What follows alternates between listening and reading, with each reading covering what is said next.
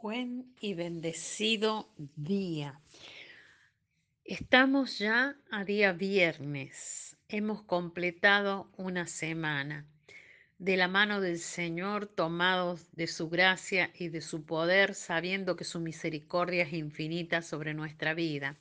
Vamos a presentar este día delante del Padre.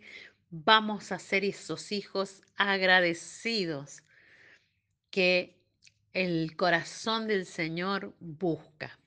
Padre del cielo, Señor, te damos gracias por este nuevo día, te damos gracias por tu presencia, gracias por que eres bueno, gracias porque derramas bondad, gracias por la misericordia renovada cada día, cada mañana hay misericordia para nosotros.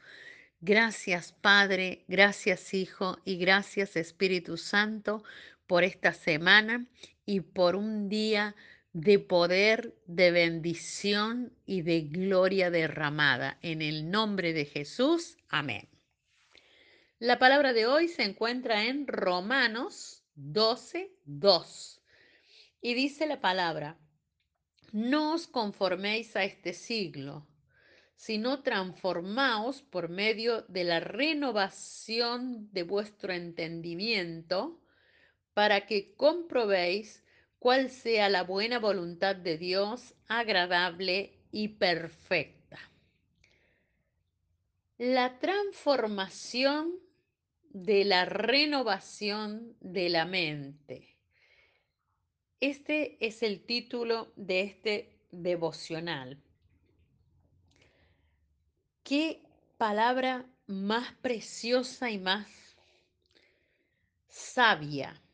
Dice que nosotros tenemos que ser transformados por medio de renovar nuestra mente, renovar ese viejo hombre, esa vieja mente, esa mentalidad de yo no puedo, no me alcanza, no lo voy a lograr, por una mentalidad nueva, una mentalidad que, que cree todo le es posible, que en Dios somos más que vencedores, que todo lo podemos en Cristo, que Él nos fortalece, nos alumbra, nos cuida y nos guarda. Y dice, para, que, para comprobar cuál es la buena voluntad de Dios agradable y perfecta.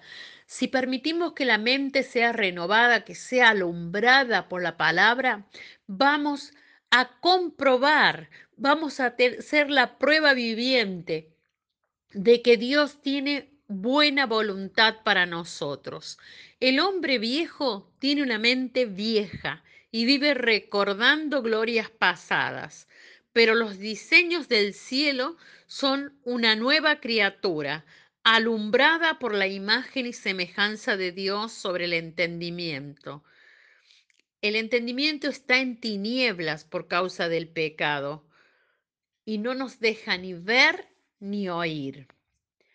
Pero Cristo en nosotros es luz y Él quiere que su luz alumbre este mundo, alumbre lo que tocamos, alumbre nuestro alrededor, alumbre donde vamos alumbre donde vivimos, alumbre nuestra casa, nuestra familia. Él ha decidido en su infinita soberanía que su luz llegue al mundo a través de sus hijos. Por tanto, cuán importante es que nuestra vida irradie su luz, no solo con nuestras palabras, sino con nuestras obras. Esto es lo que el Señor Jesús quiere en nosotros y expresa en su palabra. Así alumbre vuestra luz delante de los hombres, para que vean vuestras buenas obras y glorifiquen a vuestro Padre que está en los cielos. El miércoles hablábamos en la iglesia de Juan el Bautista. Juan preparó el camino del Señor, llamó al arrepentimiento, profetizó acerca del Espíritu Santo bautizó en las aguas a los arrepentidos, identificó al Cordero de Dios y lo presentó al mundo. Señaló el pecado, no se glorificó a sí mismo, sino que dijo que era necesario que Él mengüe para que Jesús crezca. Dirigió a las personas a Jesús, vino para alumbrar. Jesús resume su vida diciendo, Él era antorcha que ardía y alumbraba. Qué palabras admirables sobre una persona. Qué precioso dicho del maestro sobre Juan.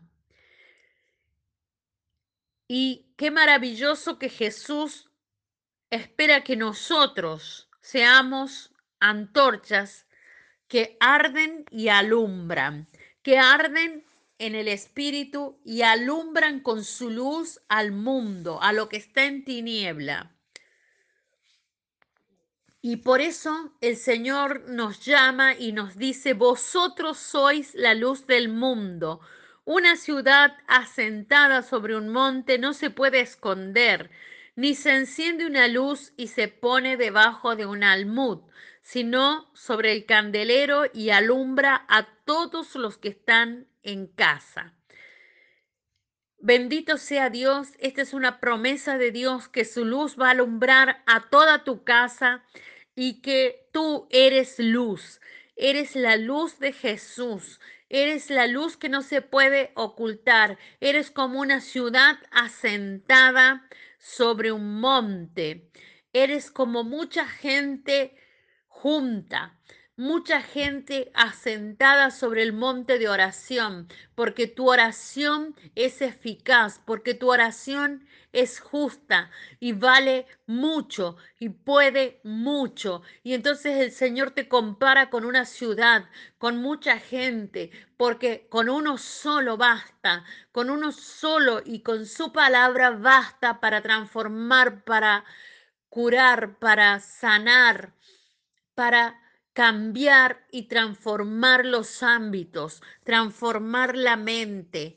Entonces, ninguna luz se pone debajo de un almud, ninguna luz se oculta y se esconde. Tienes que alumbrar al mundo. Estás llamado por el Señor. El Señor te está diciendo que ha puesto luz en ti, que te levantes y resplandezcas, que te dejes alumbrar por Él, por su luz, para que seas luz para otros. Una antorcha apagada no rinde ningún servicio, tampoco una que esté escondida. Dios quiere que seamos antorchas, que andemos y alumbremos antorchas que caminan, antorchas que se mueven, antorchas que se mueven en el poder del Espíritu Santo, porque la palabra dice que recibiremos poder cuando haya venido sobre nosotros el Espíritu Santo. Déjame decirte que el Espíritu Santo ya está en tu vida y sería lamentable que no alumbres, sería lamentable que el temor y la vergüenza y la amistad con el mundo desvíe tu propósito. Este, esta amistad con el mundo, este querer agradar al mundo, tiene un manto babilónico sobre la luz del creyente, donde se mezcla lo santo con lo impuro, Cuán babilónico y dañino puede ser el pensamiento altivo del enemigo que niega la eficacia de la salvación y el poder de la transformación del Espíritu Santo. Al enemigo le lleva un gran tiempo sembrando en muchas mentes y corazones acerca de que la iglesia va a entrar a conquistar al mundo con armas de la carne. Hablo con las pretensiones diabólicas y las artimañas del diablo de que la iglesia tiene que adecuarse al mundo para que el mundo pueda venir a la iglesia. Un pensamiento que se viene estableciendo en el pueblo de Dios y que ha cobrado fuerza en estos días a medida que se le ha ido abriendo la puerta a Satanás, a ese plan de las tinieblas de que nosotros tenemos que hacer amistad con el mundo y eso no es la verdad de la palabra de Dios. Recordemos que Dios nos ha llamado, nos ha salvado, nos ha santificado a sus hijos para que seamos sus espejos, que reflejemos su imagen y semejanza, que seamos santos porque Él es santo. Él quiere que seamos testimonios de su gracia, de su amor, de su misericordia, de su santidad. El mundo no está necesitando más mundo. El mundo está necesitando a Cristo. El mundo nos está necesitando. Está necesitando la luz de Cristo que alumbre en nosotros. Recordemos la palabra leída. No nos conformemos a este siglo sino que seamos transformados por medio de la renovación de vuestro entendimiento, por medio del Espíritu Santo, para que comprobemos cuál sea la buena voluntad de Dios, agradable y perfecta. Como dice la palabra que leímos en Romanos 12, 2.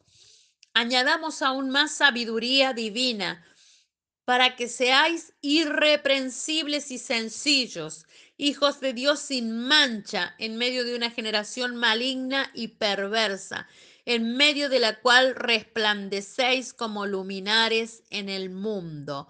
Filipenses 2.15. Te bendigo y te invito a hacer nuestra oración a Dios hoy. Padre amado, líbranos de ser engañados por las artimañas y distracciones del enemigo, para que no seamos semejantes al mundo y nos hagamos amigos del mundo. Danos la sabiduría y fortaleza para conquistar al mundo para el reino de Jesucristo.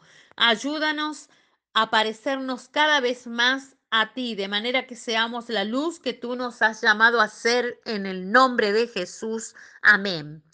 Te bendigo, te declaro en una palabra remen, una palabra que va del corazón de Dios a tu corazón.